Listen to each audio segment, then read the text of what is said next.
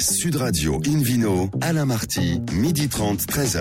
Bonjour à toutes et à tous, ravi de vous retrouver pour ce rendez-vous dominical d'Invino Sud Radio. Nous sommes délocalisés chez le caviste Nicolas à Paris au 31 place de la Madeleine. Je rappelle que vous écoutez Sud Radio par exemple à Cahors et on va en parler sur 105.00 et qu'on peut se retrouver sur notre page Facebook Invino.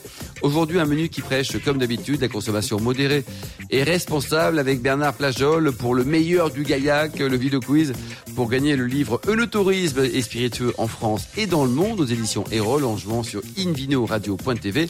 À mes côtés, Hélène Pio et David Cobold. Bonjour à tous les deux. Bonjour. Bonjour. Tout va bien depuis hier là? Vous avez bien? Passé une belle soirée, une belle nuit là? Je ne vous raconterai pas, mais c'était sublime. Oh.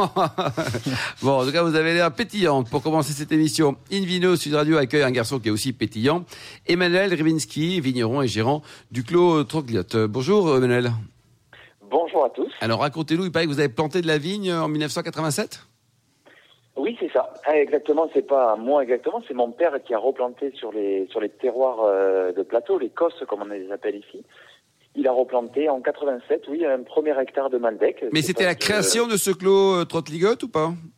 Oui, il y a toujours eu ici en fait des vignes puisque c'est une ferme, euh, c'était une ferme en polyculture. Donc il y a toujours eu de la vigne, des animaux, des céréales, euh, euh, production de, de- du grain pour les animaux, etc. Et puis après en 87, mon père a décidé de replanter sur le terroir un petit peu abandonné à l'époque euh, de plateau, sur D'accord. terroirs un petit peu spécifiques.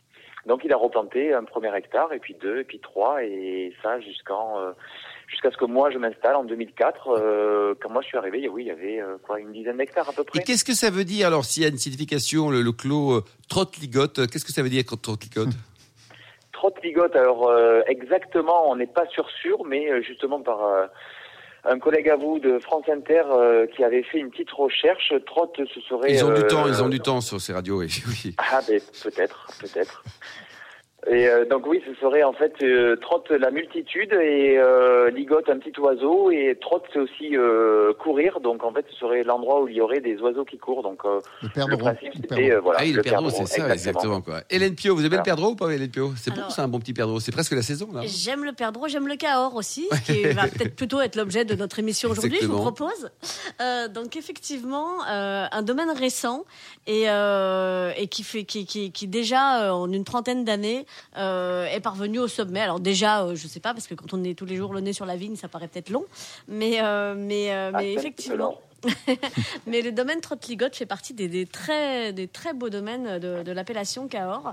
Euh, alors pour les gens qui, euh, qui aiment se balader dans le coin, on est, euh, on est au sud-ouest, on va dire, de, de, de Cahors. Enfin, pas, pas très loin au sud-ouest. hein. Combien de kilomètres? C'est ça. On est à 10 km de Cahors exactement. On n'est pas très loin de chez vous, David Cobol, non? Euh, on est à une heure de chez moi. Ah oui, Ouais. de chez vous pendant l'été en tout cas. Et euh, alors Trottligote, c'est un, un domaine euh, qui, euh, qui est très sympa par plein de côtés. Euh, D'abord, euh, on peut se, on, peut s'y pointer puisqu'il y a un endroit qui s'appelle le, le Caou, euh, où on peut venir décou- découvrir les vins, se poser, euh, discuter, casser la Mais c'est croûte. quoi, c'est un caveau, c'est un resto? C'est une sorte de bistrot. C'est un bistrot euh, lieu de réception très sympathique, très avec beaucoup de bois, des, des chaises en métal et en bois, une bonne ambiance et euh, on boit des, des bons canons. Euh, canons, on Avec modération, bien sûr. ça. Alors voilà, Canon, la transition est toute trouvée. Vous avez euh, de- toutes, vos, no- de- enfin, toutes vos cuvées commencent par, euh, par la lettre K. Alors racontez-nous, parce que Trottligote, ça commence pas par un K et Rybinski non plus. Il sort d'où ce K là? Alors le cas, il sort ben, d'une première cuvée que j'ai créée euh, en 2004, puisque quand je suis arrivé euh, sur euh, sur la propriété, que je me suis installé avec mon père, euh, on n'avait que deux cuvées, un petit peu traditionnelles entre guillemets, qui étaient déjà sur l'ambiance des terroirs de, plateau. Mais euh, j'ai créé donc en 2004 une cuvée qui était un petit peu plus digeste, un petit peu plus buvable, que j'ai sortie en 2005. Euh, donc un élevage plutôt court, sur des macérations plus courtes, des extractions un petit peu plus, euh, on va dire, douce, ouais. euh, qui mettaient un petit peu plus en valeur euh, ben, l'expression des Malbecs et euh, le terroir qui était déjà, bon c'était que notre début, mais c'était déjà une ambiance terroir calcaire plus minéral euh, des plateaux qui étaient à l'époque un petit peu moins connus. Et comme nous, on n'avait pas réellement d'antériorité d'un domaine très vieux et très connu, donc j'ai créé cette cuvée qui s'appelait à l'époque, et qui s'appelle toujours d'ailleurs, K-Or. Cahors, waouh, waouh, waouh. David Cobol, euh, effectivement, quand, quand on pense euh, Cahors, on pense à, à- à tout le monde, hein, à tous nos amis vignerons, mais aussi à un cépage euh, roi de- dont on parle à l'instant, le, le Malbec. Et il, il est qu'en France ou on peut en trouver ailleurs? Alors, il, il est né en France, il est né très probablement à Cahors. On n'est jamais certain à, à 100% de l'origine géographique d'un cépage, mais euh, certainement à Cahors. Euh, on l'appelle, ou on l'appelait lo- localement l'Auxerrois, l'Auxerrois. Or, il vient pas de la ville d'Auxerre. D'ailleurs, il mûrirait absolument pas dans le nord de la Bourgogne. Euh, L'étymologie d'Auxerrois, c'est probablement le plateau de Haute-Serre, qui est au-dessus de Cahors, juste au nord. Euh, et donc, ce cépage a fait Flores à Cahors. Ensuite, il s'est exporté vers le Bordelais, où il était très important au 19e siècle. Je rappelle que c'était le cépage majoritaire à Château-Latour jusqu'à 1850 environ. Mais il est assez sensible au mildiou, entre autres, l'oïdium aussi, qui sont arrivés à ce moment-là des États-Unis. Et pendant ce temps-là, il est parti en- dans, dans l'Amérique du Sud et en Argentine, où c'est le cépage euh, majoritaire de l'Argentine. Et je dirais que c'est l'Argentine qui l'a fait connaître mondialement en tant que cépage. Exactement. Et, et aujourd'hui, Cahors utilise le terme Malbec sur leurs étiquettes. C'est une très bonne idée d'ailleurs. Je tiens quand même à, à- à tirer mon chapeau à Emmanuel Rybinski parce que sa, sa déclinaison avec les cas, avec les jeux de mots sur les différentes cuvées dont Hélène va nous parler, euh, c'est à la fois drôle, astucieux et puis c'est très beau esthétiquement. C'est vraiment un très graphisme assez, assez osé, assez fort. Bon, Voilà. c'est réussi en tout cas. Et, euh, Hélène? Alors effectivement, euh, bah, enfin, Em- Emmanuel va nous en parler encore mieux que moi. Mais euh, après donc ce cas or, euh, on, est, on, on a le cas lisse, on a le cas pote, on a le cas non. Euh, alors Caresse, non? Il y a caresse quelque part? Alors le carré, ouais, le, le carré, c'est un petit, euh, c'est un petit, euh, c'est un bib, ce que j'appelle le carré, qui est un bib carré et qui s'appelle euh, le carré est un biberon, voilà. Donc en fait, c'est plusieurs, toujours, toujours plusieurs jeux de mots en un, mais qui Ouais. veulent quand même euh, toujours caractériser en fait euh, euh, l'ambiance du vin. Et ça, vos importateurs japonais comprennent tout ou pas là Parce que Ouais, on va dire qu'ils comprennent pas tout, tout, mais bon, après en m'expliquant, il suffit de, oui, d'avoir les bons mots pour les expliquer. voilà, ouais. c'est ça. Enfin, faut vendre des cadeaux, par exemple. Oui. Euh, Exactement. alors, euh, racontez-nous du coup t- t- toute cette gamme. Si on veut démarrer chez vous, on démarre par lequel? Si on, on vous connaît pas, on arrive, on commence par quoi? Alors, ça dépend. Déjà, moi, si vous arrivez ici au cas où, justement, quel endroit au cas où on s'arrête et où il y a des choses à déguster, à manger, euh, on peut déjà commencer par aussi une déclinaison de cépages un petit peu euh, différentes de l'appellation Cahors, puisque j'ai quand même une gamme euh, aussi de vins de France, donc avec des cépages un petit peu euh, moins connus sur l'appellation Cahors, comme le Jurançon noir, comme euh, des cépages euh, juste de l'appellation d'à côté de Cahors, qui est euh, les coteaux du Quercy. Donc on a aussi euh, des gamay, on a des cabernets. Donc en général, on commence par la gamme vin de France, qui était euh, sur des vins un petit peu plus faciles, un petit peu plus euh, sur le fruit, avec des macérations courtes, des macérations, macération carbonique. Et euh, donc là, c'est un premier, pas pour euh, rentrer euh, dans nos vins, dans notre style de vin qui sont toujours un petit peu sur le côté euh, un petit peu léger, mais au final, quand on va aller un petit peu plus loin en montant dans la gamme, on va rentrer vraiment dans l'expression des terroirs. Et là, on entre dans la gamme AOC Cahors. Donc, on va commencer par le canon. Donc, c'est vraiment le nom qui porte, qui induit ce côté un petit peu facile, vin à boire tous les jours. euh, le canon, qui est un assemblage Malbec Merlot. Après, on monte sur le Cahors. Là, on va sur des sols avec un petit peu plus euh, ce côté que l'on a ici dans notre clos, euh, on appelle ça sidérolithique, donc c'est-à-dire c'est des sols avec des pierres de fer et donc un, un sol rouge qui va apporter tout le côté plutôt délicat, aérien, un côté assez facile. D'ailleurs, en l'étiquette est rouge aussi, d'ailleurs. Exactement, le cas est rouge. Mais on garde toujours notre trame, la trame vraiment des, des plateaux d'ici, c'est vraiment la trame des calcaires chiméridgiens. Donc c'est-à-dire on a un côté très crayeux. Donc ça, ça va être notre notre trame, notre colonne vertébrale. Ce qui vous a avoir- amené à planter du blanc aussi. Hein Exactement, oui, bien, bien sûr, puisque ici, en fait, euh, sur les plateaux, a ces terroirs calcaires chiméridgiens et sidéraux, mais qui vont aussi très très bien pour les cépages blancs. Donc effectivement, on a euh, les, euh, on a des chardonnays en macération carbonique, nous avons des sauvignons blancs en macération pelliculaire, et nous avons aussi le cépage chenin, qui est un peu le cépage historique un peu le plus connu. Il y en a d'autres bien sûr ici, euh, plus plus euh, un petit peu plus anciens, mais le chenin euh, qui s'exprime d'une façon assez sympathique sur ces calcaires chiméridgiens, avec toujours une expression de fraîcheur, même que l'on soit sur on va dire sur un climat un petit peu plus du sud, on garde toujours une, des chenins un petit peu frais avec une belle trame acide. Euh, voilà, on a même du vionnier en plus. On a, on a quatre cépages de blanc en fait, en plus.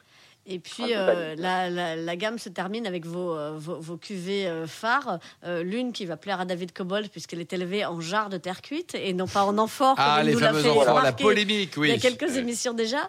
Exactement. Et, donc ça c'est K2. Et puis on a aussi Calice élevé en foudre de chêne avec une macération longue également.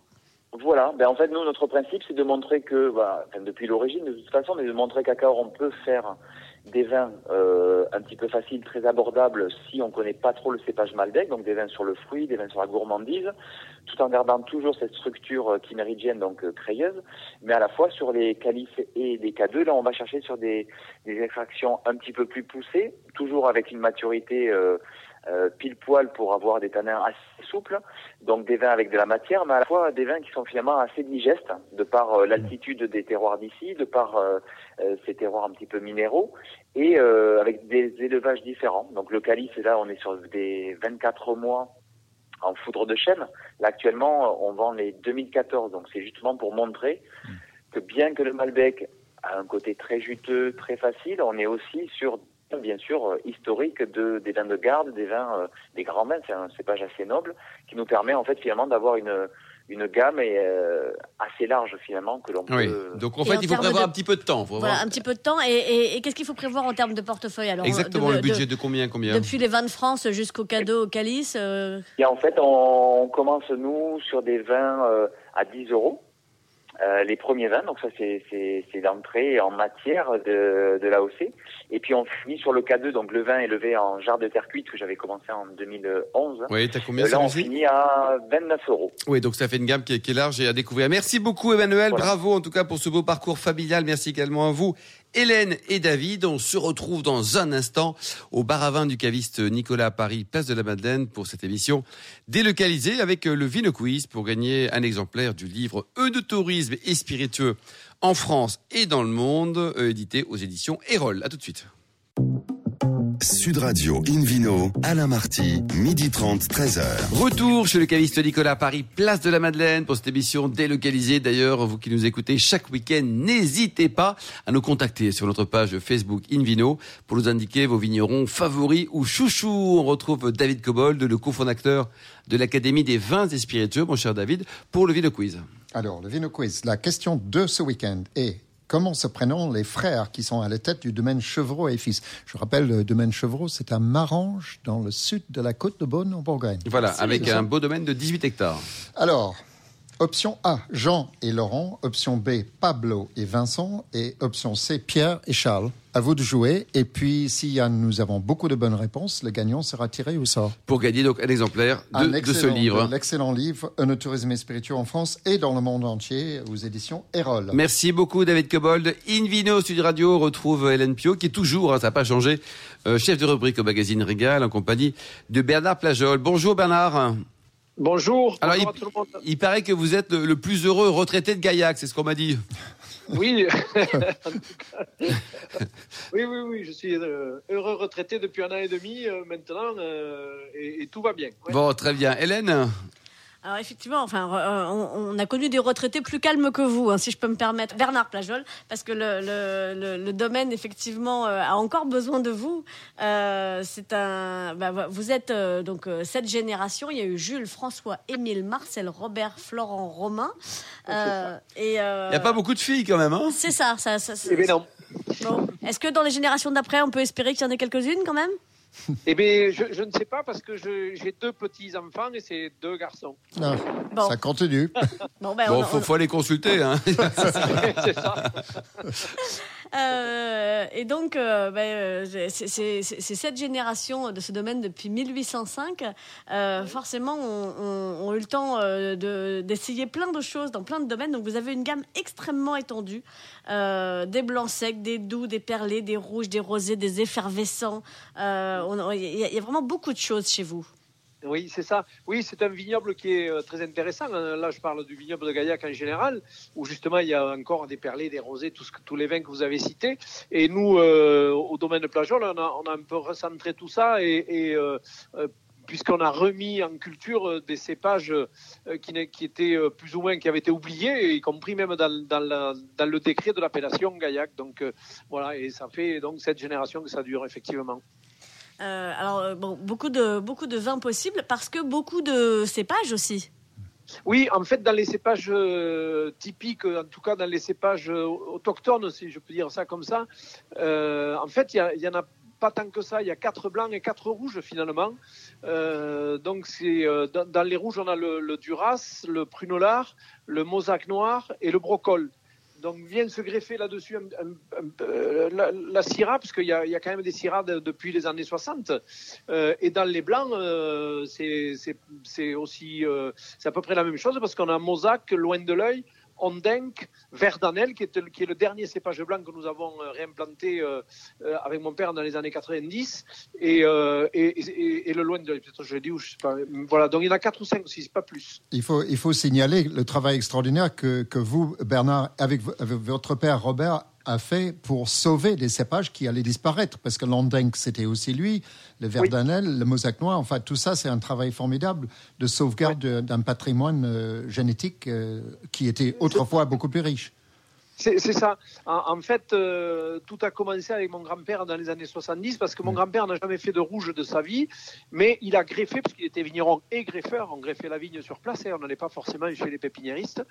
Et il a greffé la première parcelle de rouge qu'il a greffé ici au domaine en 1973, c'était ce fameux Duras. Et oui. Et, euh, mais il, décède trois ans plus tard, donc il n'a pas le temps de le vinifier. C'est mon père qui fait la, la, la première cuvée de Duras en 78 et en fait c'est l'élément déclencheur. Quoi. Oui, oui. Non, c'est une histoire euh, formidable. Oui, ouais, c'est une histoire très intéressante qui continue, parce qu'il y a Florent et Romain, mais deux garçons qui, qui continuent l'aventure aujourd'hui. Et alors, euh, il, continue l'aventure euh, selon le principe de la maison qui est on n'en veut pas. C'est-à-dire que pas d'engrais chimiques, pas de produits désherbants, pas de produits de synthèse, pas de levure sèche, pas de chaptalisation. Quand, quand, on lit la façon dont vous... Chaptalisation, juste euh, David Cobol, qu'est-ce que c'est ça? Ça a un rapport avec Chaptal ou pas?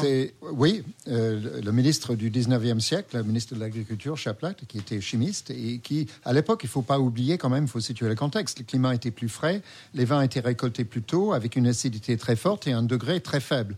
Donc il estimait qu'on pouvait faire des meilleurs vins en montant le taux de sucre, en rajoutant du sucre avant la fermentation. La chaptalisation, c'est ça. Rajouter un peu de sucre dans le mou avant la fermentation pour augmenter le taux d'alcool et donner plus de rondeur au vin. C'était ça le principe. Aujourd'hui, c'est beaucoup moins nécessaire avec le réchauffement climatique et aussi avec des meilleures méthodes de culture mm. qui permettent d'obtenir une rondeur, une richesse naturelle du sucre sans en rajouter. Bernard, je vous laisse répondre à la question d'Hélène. Donc effectivement, on se demande un petit peu, euh, bah, finalement, bon, vous prenez le raisin, vous le pressez, il se passe autre chose ou c'est tout ce que vous faites? Non, c'est tout. ça se résume effectivement ça. Moi, je pars du principe aujourd'hui que faire du vin, finalement, c'est pas si compliqué. Euh, alors que justement euh, David vient de parler du changement climatique, je pense que notre concentration et notre observation doit se tourner vers le végétal et vers le terroir. Parce que c'est là, c'est là que tout se passe. Le vin se fait à la vigne avant tout. Ah, absolument. Et si on amène un raisin parfaitement mûr, sans, aucun défaut, il n'y a aucune euh, chance. Il n'y a pas de raison il n'y a pas de raison de louper le, la vinif. Ah Alors, pour arriver à ce résultat, vous pratiquez depuis une vingtaine d'années la méthode cousinier. Racontez-nous ça.